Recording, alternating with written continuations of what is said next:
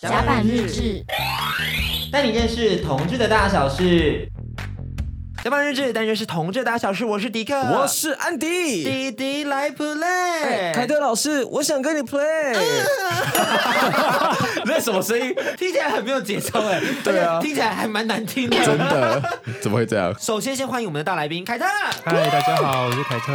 你今天变凯特老师了。是。当然，我们要先呼吁大家，一定要先听完我们的金钟奖特辑。这次我们凯特以三本书，我们来做切入，分别是《我的蚁人父亲》、《普通的恋爱》跟新书《我妈妈做小姐喜欢喜文艺少女》，去深入了凯特对于家庭的想象，还有生命历程的分享。希望大家可以从我们的讨论中安放你们自己的过去，因为迪克跟安迪都有小小的掉泪，没错。所以我相信大家是可以在这里头获得一些感动的。好，我们好话已经讲完了。对，因为我们不可以轻易的让他回家、啊。真的，人家大老远从台中远赴到基隆来。对，而且我们又认识他这么久了。你大三，我大四的时候，嗯、他还上过甲板日志，嗯、聊了普通的恋爱。我们还做了一集非常文青的一集。真的，虽然我的口条烂到一个不行，但是广播剧很好听。嗯，我到现在还是觉得广播剧很好听，这、是他的骄傲之作。对，我觉得广播剧很赞。那我觉得就是我们为你量身打造了一个全新单元，是 for you 的，就叫做凯特老师来了，要请你来回归一下，就是你有点疲倦跟烦躁的老师身份。嗯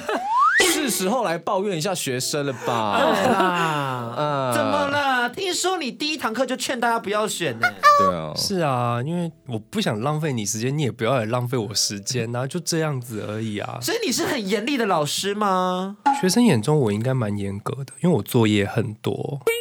我的评语又很直接，像学生第一周就写作业来，就开学第一周就要写作业。嗯、可是第一周不是还在选课吗？对啊，不是还在就是讲教学大纲而已。对啊，我讲完，然后我就说你们第一周就要交作业哦，就这样子。然后像创作课就是他们交了六百字，我就说你要避开你们高中中学学到的作文那件事情，是，你想说什么都可以，但是不要用那种知识的口吻来跟我说话。然后他们第一周就交来。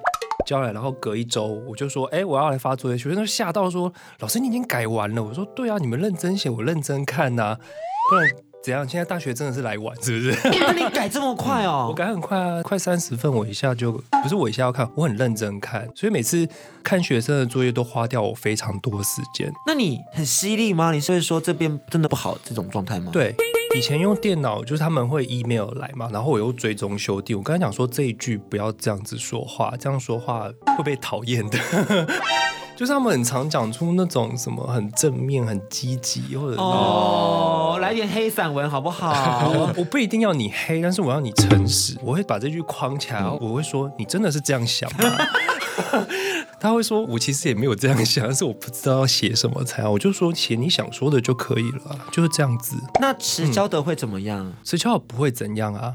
对啊，我允许他们迟交啊，但要扣分？不会啦，不会，不会。嗯，嗯，那如果迟交一个礼拜的呢？不会怎样啊。可是你你没交就是一定没有分数啊。比如说每一周作业是占五十趴嘛，学习成绩五十趴，然后你如果十份的话，你少交一份不就少五分吗？嗯，你就看你要不要交啊。那如果他的期末十份一起交呢？可以啊，你生得出来就跟你，你生得出来跟你交啊。那爱迟交爱睡觉没关系，没关系啊。可是他睡觉会打呼哎，而且他还上那种你知道皮拉提斯，然后在那边躺着，就是大家说来手伸起来的时候，我就听到，你真的是在大休息的状态吧？没有，还在做哦，还在那边引体向上还是什么，就是手臂要往上那种，然后就我说 迪克迪克。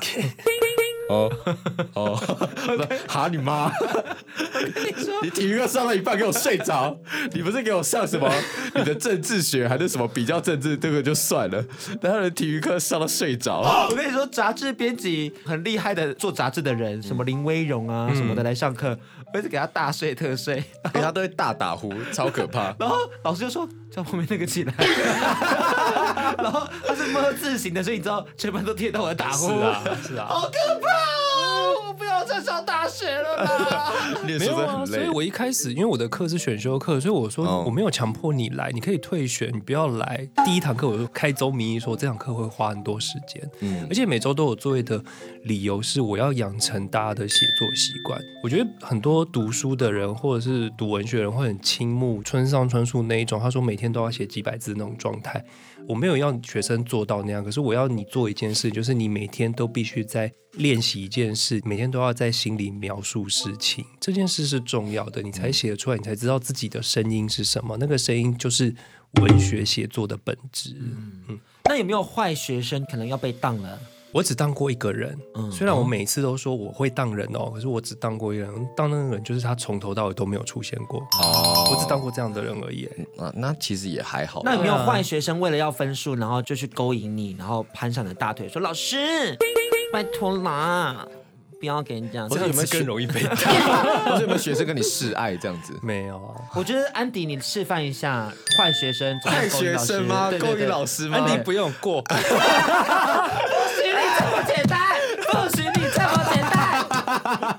迪克不行，迪克交作业。你刚刚交双倍的作业，老师对严格是为你好，一个装为你好，根本没在思考的，就是妈妈的状态嘛，对，狼师哎、可怕哎、老师，我需要去你的研究室跟你讨论一下作业。我没有研究室啦，啊，没有研究室是是？我刚刚有没有差点要说出某个巨波老师了，但我还是把它吞下去了。因为安迪刚分享，我就觉得，呜，好值得跟大家了解一下哦哦。，这个真的不好说，可以讲出来的逼掉吧？先不要。不好不好不好不好，哔哔哔哔哔，太可怕太可怕了。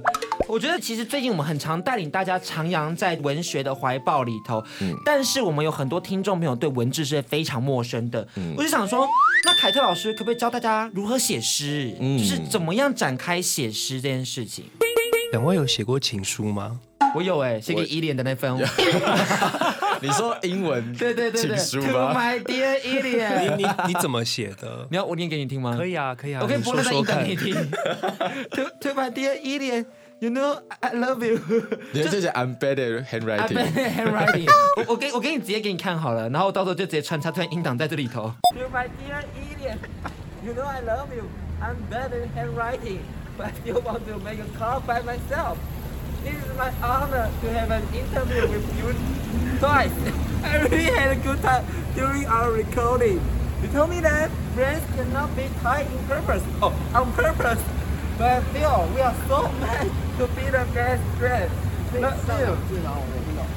I said, you told me that friends cannot be tied on purpose, but I feel we are so much to be the best friends. Love you. Rick. 我我第一个感想，英美文学创作所的老师，对，谢凯特老师，请问一下，对于他这篇 英文作文有什么样的感想呢？我虽然是英美系研究所毕业，我英文也很破，但是我真的觉得台湾的英文老师很辛苦。情感真挚哎！哇，我诚实的说出我想说的话。你这样写就是你不会写情书，你懂我意思吗？超不会的。他前两，哎，他好直接哦。我跟你说我直接讲啊他啊，前两年跟我说，你怎么会这样告白别人呢、啊？对，你这样很失败哎。超失败了。你写情书的原则就是你要让对方知道你喜欢他，但是你不能直接说出你喜欢他这件事情。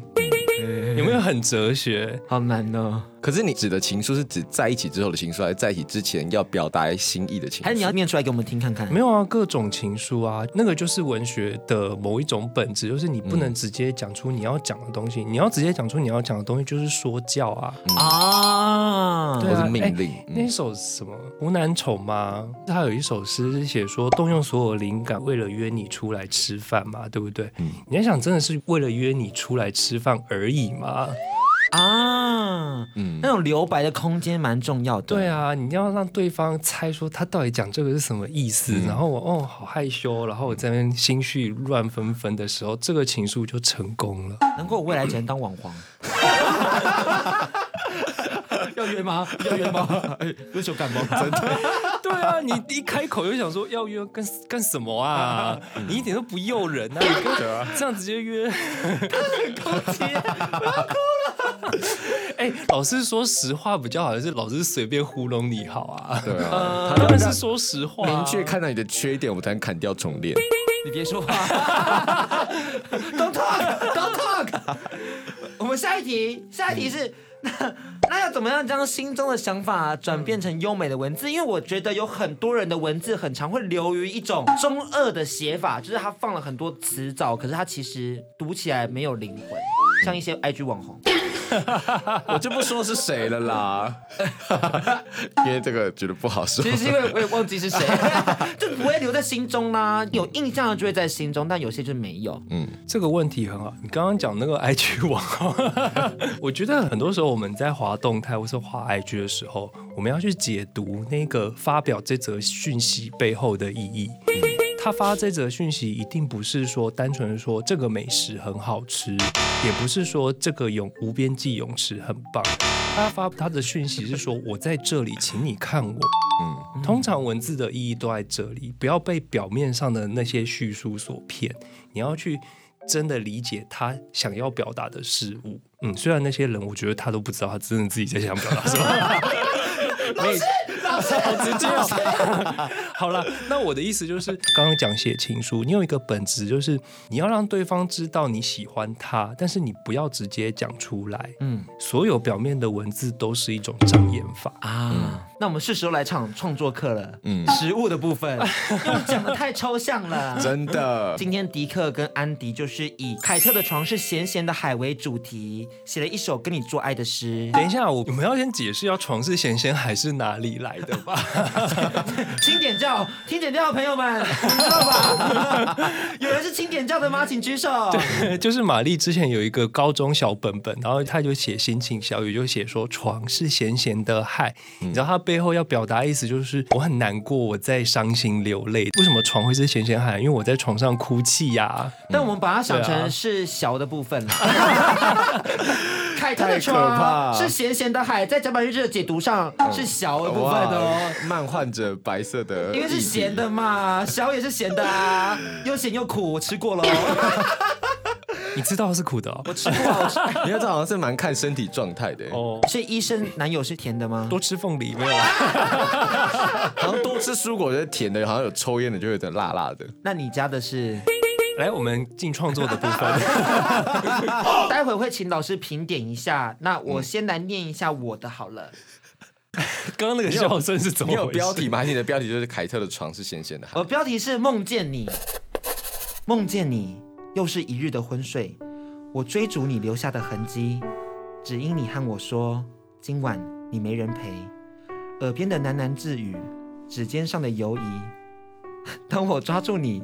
就是爱的死期，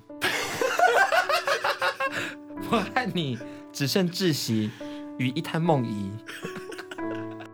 哎、欸，其实我刚刚笑是因为我觉得我抓住你是爱的死期，其实非常亮眼呢。那我觉得蛮羞耻的。不会，我觉得这个形容非常棒。我觉得这首诗亮眼。对对，真的真的，嗯、就是如果这个东西被选进课本，当然不会啦。如果这个东西，这个是亮点，这是亮点，这是攻击我的亮点。当然不会，我要把 当然不会啦，那段剪掉。这首诗被选进课本，被选进课本的话，然后国文老师会跟你讲说：“哦，爱的死期是这首诗的诗眼。”那我要先解释一下，嗯，其实我原本设想的是我在梦中遇见你，然后要跟你做爱，开始有些做爱的画面。但是因为我本人的爱比较浓烈，比较窒息，但是其实这一切都是我梦里的想法，所以就留下了一滩梦遗在床上。嗯，那凯特老师你喜欢吗？我只喜欢爱的死期的部分，梦遗你不喜欢吗？嗯，太直白了，没有啦，我觉得那个亮眼太亮了啊。那换安迪的，OK，但安迪没有写新的，他是写旧的。没关系，过好。就是你太轻松了哎！我也觉得，就拿上学期的作业交这学期的功课，这会被攻击耶。好，那你来吧。好，这首诗原本就叫《穴居生物》。窗外雨下的很大，像那晚你迎面逼来的胸膛，让自己轻易的潮湿。潮湿的地方总诞生美丽的神话。喜欢橄榄和橄榄枝，咸着总能填补虚无的海洋。海洋上没有灯塔，只有几枚低吟的星光。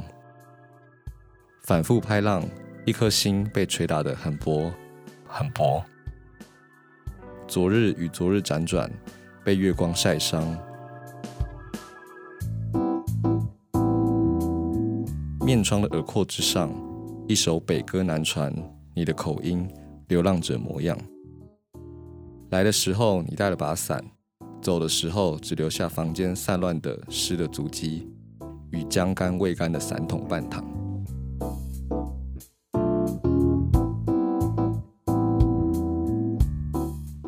凯特老师。过啦，你喜欢他什么部分？你不能因为长相就直接说过了，什么意思？但我的篇幅稍微长了一点。对啊，你很过分哎！我们做这个计划的时候，他跟我说，我们就各写一篇。他说没关系，你就写，你就尽量写看看。然后他说他也会写，结果今天不是，你就写，因为我这类的已经写很多了。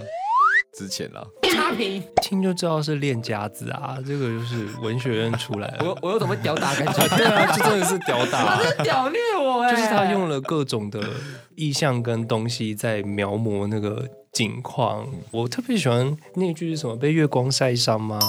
哦，我觉得那一句好棒哦。我也取名叫《穴居生物》，就只是说哦，我们之间的关系可能是在一个隐蔽或者潮湿的地方，嗯、没办法向外界公开的关系这样子。嗯嗯、但是我在讲那个穴居生物，就 只是贪图那个穴的部分。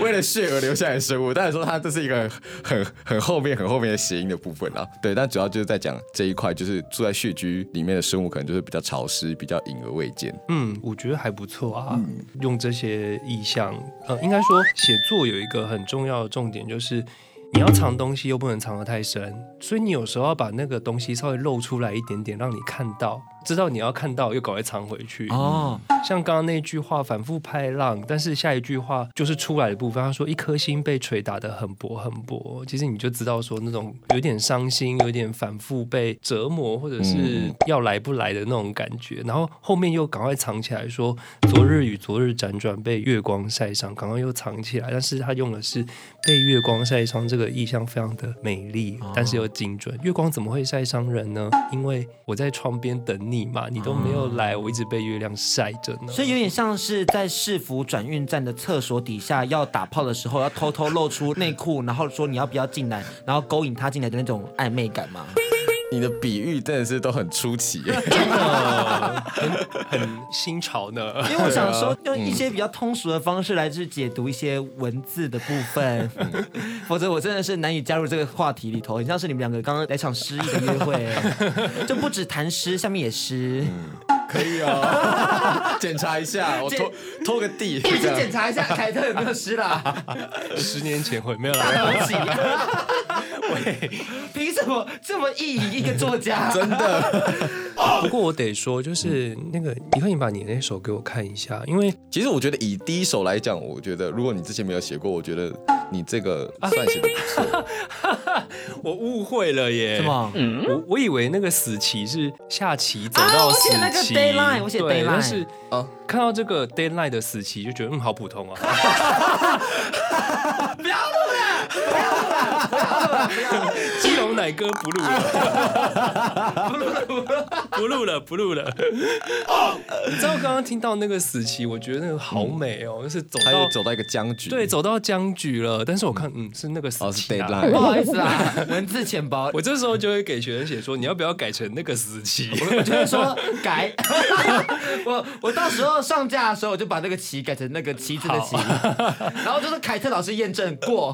有些东西就是这种出乎意料的使用词汇的方式，会让诗很新鲜，而且觉得精准。比如说文学院训练出来的，你都会知道那些意象在表达什么，因为其实累积很长一段时间的意象体系，所以我会知道说他还写月光指的是什么，嗯，他还写海浪指的是什么。可是对于一个不是在文学院出生，或是他没有受过文学训练的人，他反而很自由的可以把那些词汇填上去的时候，像我刚刚讲，我误以为你那个死棋是下棋的棋，后羿弃兵下到死棋那种棋，我就觉得哇，这个比喻超微妙，因为没有人这样用过，嗯，这个东西就产生一个绝妙的创新的使用方法，这个才是创作。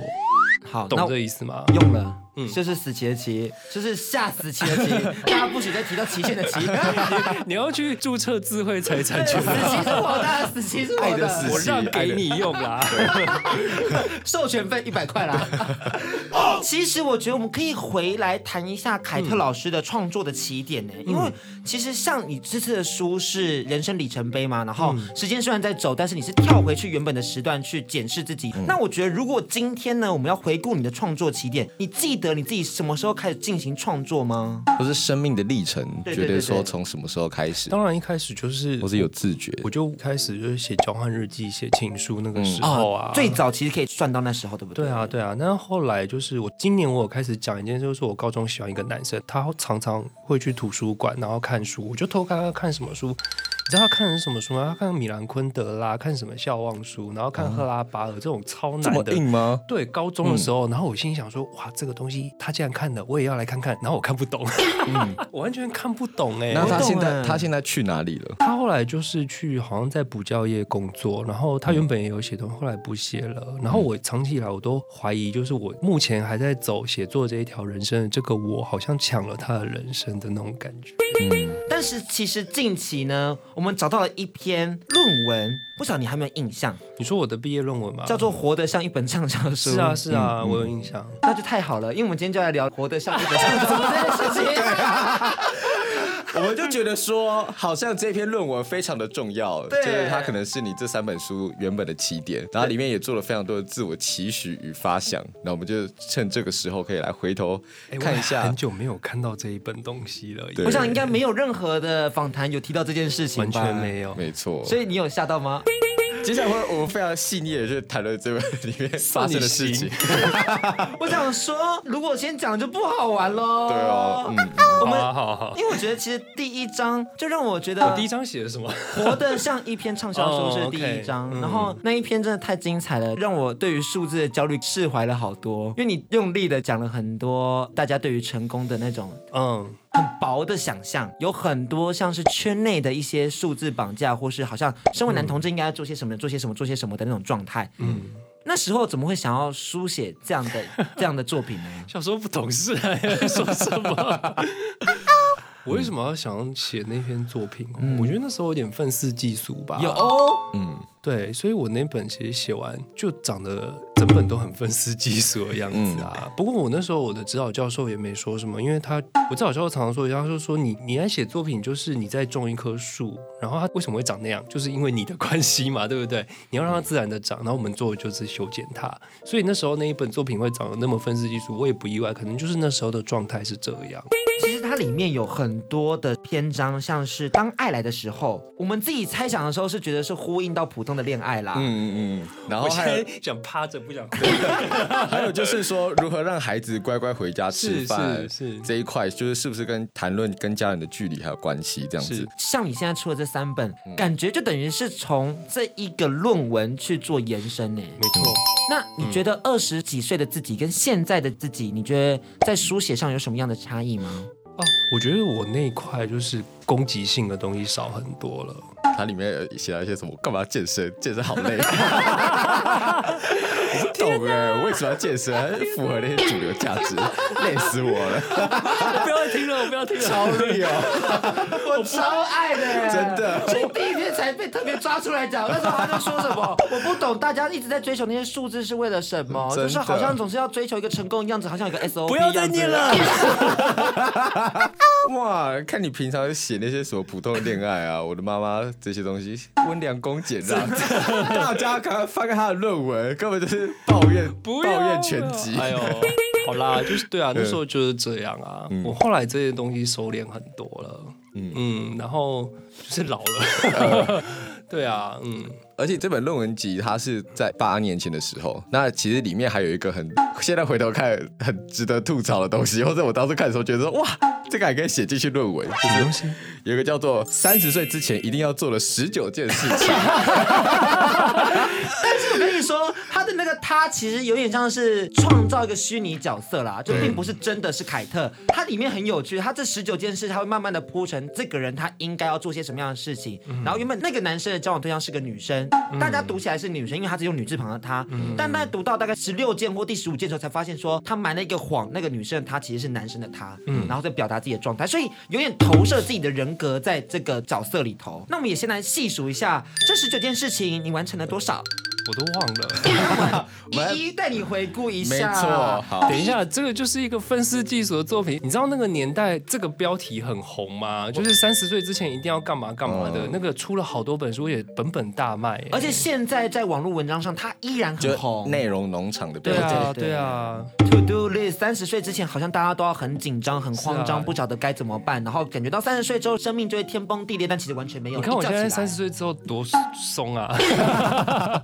真的，但我二十六岁之前就是一定要结婚了。Again，Again，你不要给自己立 flag，我跟你讲。等你书写来纪念我们这段广播情谊。好，第一件事情就是出版一本书，嗯，你完成了，嗯哼，已经不止一本了啦，下三本，对。但他那时候原本说要出版的是如何当一个男同志的工具书，哦，我写这样的东西，就你原本在后面有补充说，可能未来就会出一个如何当个男同志，可能大家要怎么样怎么样的 SOP，但我觉得那时候真的很流行一个 SOP 的状态，像如何成功。如何成为一个事业有成的人？像其实现在也还有如何创作，如何变成一个 podcast 什么吧吧吧吧。我想说，不就开始做就好了吗？你管那么多干嘛？多凶！但我觉得蛮有趣的啊。那第二件事情就是买一辆车子，有一栋房子，还要办一本存折。这三件事情。应该都完成了，有人帮我做到了。我那时候就吐槽说，他这十九件事情是别人帮我做的，大概交了一个医生男友之后，就完成了八成。我的内心就吐槽这样子。我们要问他一件事情吗？什么？爽吗？爽啊！我们走路物质啊，今天这几种都落物质。真的。再来，认真写过一次情书，并且认真失恋过一次，好好谈一场恋爱。天哪！情书让自己记得一种生命中曾经出现的最高级，所以现在还会书写情书给另一半吗？不会。哦哦。那会啊，那时候那是那样想，什么叫做情书呈现的一种生命中的最高级？就是你想要投射最好的、最美的想象，都在这个情书里面啊。嗯。但是现在的观点是，我跟这个人在一起，我们有一起想要做的最好的东西啊。老师很会转，对不对？真的，就是现在我不需要再透过那些想象了，因为我不要想象落实它吧。我已经 on the way，我正在实践的过程。我已经有车有房了，怎么样？地图炮，真的。我们到底三十岁能不能有这东西呢？好累哦。我会好好看着哦。我以后就扎营在台大医院门口。再来，嗯，一二三四五六七，第八件事情，养成分类的习惯。那里面他有提到说，连欲望都会被安放在资料夹里头。我就想要看看你对情色的想象有哪些。大家都有一个资料夹，所以我要看你的。那你可以分享一下你自己喜欢的情欲想象的，或者你的憧憬。为什么一个作家来分享这件事情？有没有很羞耻讲吗？可以啦，隐晦的讲啊，用你很文学的方式去描述。哦，你不能再讲说什么其他医病关系之类的，你现在就是已经存在医病关系里面了。他心想说：“哇，这题好难哦。”对，对啊，真的真的蛮难的哎。你刚才说我。最常看的类型吧。好，你说，你说。好，我们要肃穆的对待他的这个回答。我最常看的类型其实是，我的天哪！你说，你说，你说。其实我就我对制服有一种很奇怪的癖好。哦，你说学生制服？不不，西装。啊，我也是，我也是，西装超好看的。就西装吗？对啊，对啊，这个东西会，那你会这样要求另外一半吗？我不会啦，我不会。而且我跟你说，西装你在做爱的时候，你不能全脱掉，你就只脱一半吧。对对对，像裤子可能就还脱掉一半，然后 穿内裤一包，穿内衣裤一包，但上身就还留着。对对对对，然后领带扯下来，但是没有把它脱掉，这样。你很懂吧？因为西装我也喜欢啊。对啊，对啊，的确是。对。那在接下来，我们继续看一下他完成了什么样的事情。嗯。拥有生命中的第一个挚爱，然然后有第二个，也也许要有第三、四、五、四个。四五个，但可以同时吗？随便你啊。哦，不是啊，我我我我每次都觉得很奇怪，就是大家会问说什么时候遇到真爱，然后我觉得心里想说，那你前面都遇到，你都不是真的的爱吗？哦，对对，对每一个都是真的爱啊，所以有很多个真正爱过人，很棒，是很好的一件事。因为你要想说，你如果以后你遇到一个人，决定跟这个人走一辈子，你就遇不到其他真爱了。对啊，对啊，因为我觉得真爱或是什么人生的志业，这种有时候就是大家虚拟出来的一种神话。是啊，是啊，对啊，其实有时候就是走一步算一步啦。现在当下好就好，这样子。我们也是走一步算一步啊，这个频道。真的 好累哦。再来是创造一份事业，但你在书写的时候，你预期是你自己是负责包养的人，你还记得这件事情吗？忘记了。但你现在完全，你完全是相反的。所以我说那个写出来就是对方要完成嘛。就是你写了这个，然后给你男友说要做到这些事哎呦，哦，这很棒哦。参考一下。哎，我们一人负责一半这样子，我负责前九件，你负责后十件这样子。后时间包含什么？拥有一个缺点，生一场大病，买一辆轮椅，培养一种嗜好，拥有一个秘密并誓死守卫它，原谅那些原以为不能原谅的事情，跟做好人生会被篡改的心理准备。嗯，这十九件事情就是以此 ending 这样。我觉得后面这也很棒啊。但我们只想要着重在前面的部分。拥有一个秘密并誓死守卫它，这个是也存在在你跟你现在的伴侣之间吗？是，就你现在还有一个一些秘密是谁都不知道的一定。哦，那我们要不要关麦讲一下？这这不是秘密啦，在那边。秘密就是偶尔要共享给别人啊，在我心中的秘密是这样子啊，所以我的人生没有什么秘密，他都知道 我的 everything。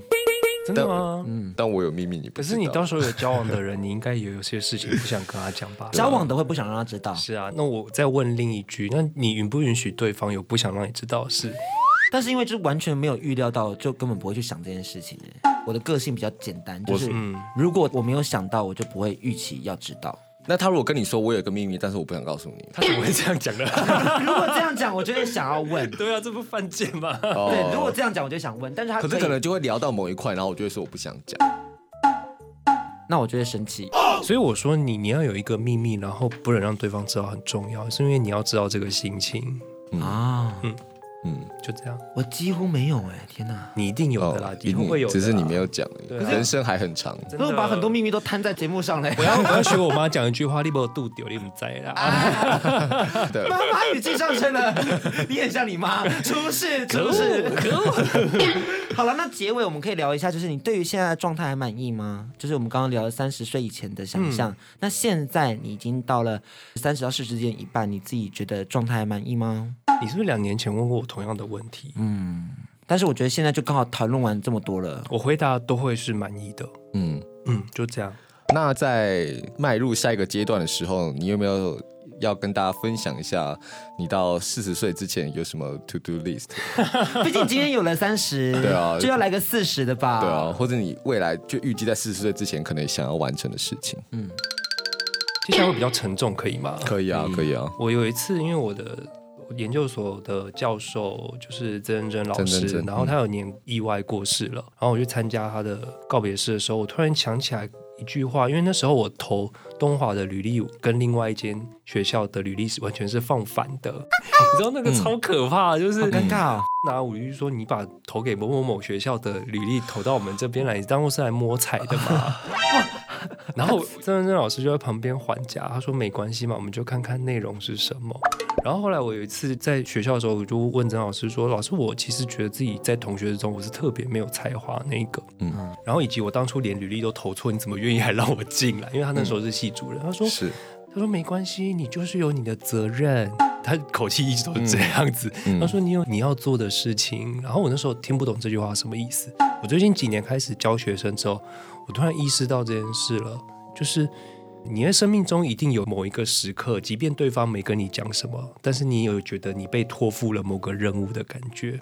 我现在有这种感觉了，就是有一些学生他是为了喜好文学而来的，他想要做创作，那刚好有这个机会，那我就交给他吧，把我所会的技巧全部都给他。我上课的心态一直都是这样，我会跟他们讲说，为什么我会这样思考，我为什么这一段会这样写，嗯，我全部都把这些技术给他们，他们懂不懂，他们要怎么混用是他们的事情。但是我也同时跟他们说，我会的很有限，你们一定要再去找其他老师教你们东西。嗯，因为我会觉得，其实像译文或是文学这种东西，它是。在其中的人都知道，它不是一个实用的技能，有时候它是一个很很新传的东西。对对对对，几乎是师傅手把手带，然后教，然后你这个学生你能走多远，看你的造化。但是当师傅当老师，你一定要有一个心态，你会的东西要全部丢出去。这是我四十岁之前想做的一件事，趁我还有体力的时候。你不可以在三十五岁讲这件事情。四十岁之后，我要当专心当家庭主妇了。你说只教五年就放弃了吗？没有啦，没有啦，有是每天去唱歌这样子，去那个李明活动中心。对啊，嗯嗯，到时候就是哇，少年时阵是文艺少女。对啊，我现在就有这种感觉啊。我常常都觉得老娘小时候很多人追，好不好？心里会怀念那个很自由自在，而且很多人。跟你有来往的那个时光，那个时光非常的美丽，嗯、但现在也很美丽啊，有责任感了，那是另外一种美丽的方式。我想现在那种美丽是偷情的部分。哎、我怎么可以在一秒之内从这么严肃的话题带回来？不可以这样。我们刚刚都已经要来到一个心灵升华的部分，立马把它打入凡间。